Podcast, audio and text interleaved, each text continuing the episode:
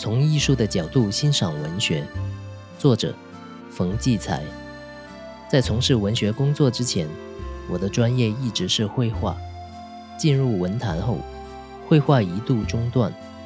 我天生热爱艺术，绘画、音乐、诗歌、民间艺术等，对我都有无穷的吸引力，也让我常能从艺术的角度来欣赏文学。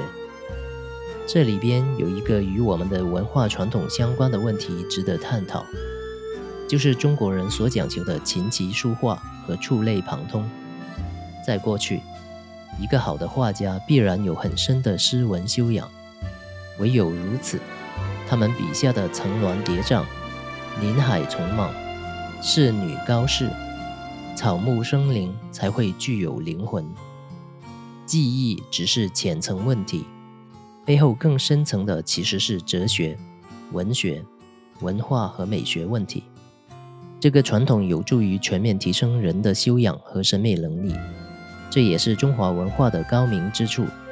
现在看来，更应该将这一点融入教育体系，融入对青少年的培养中。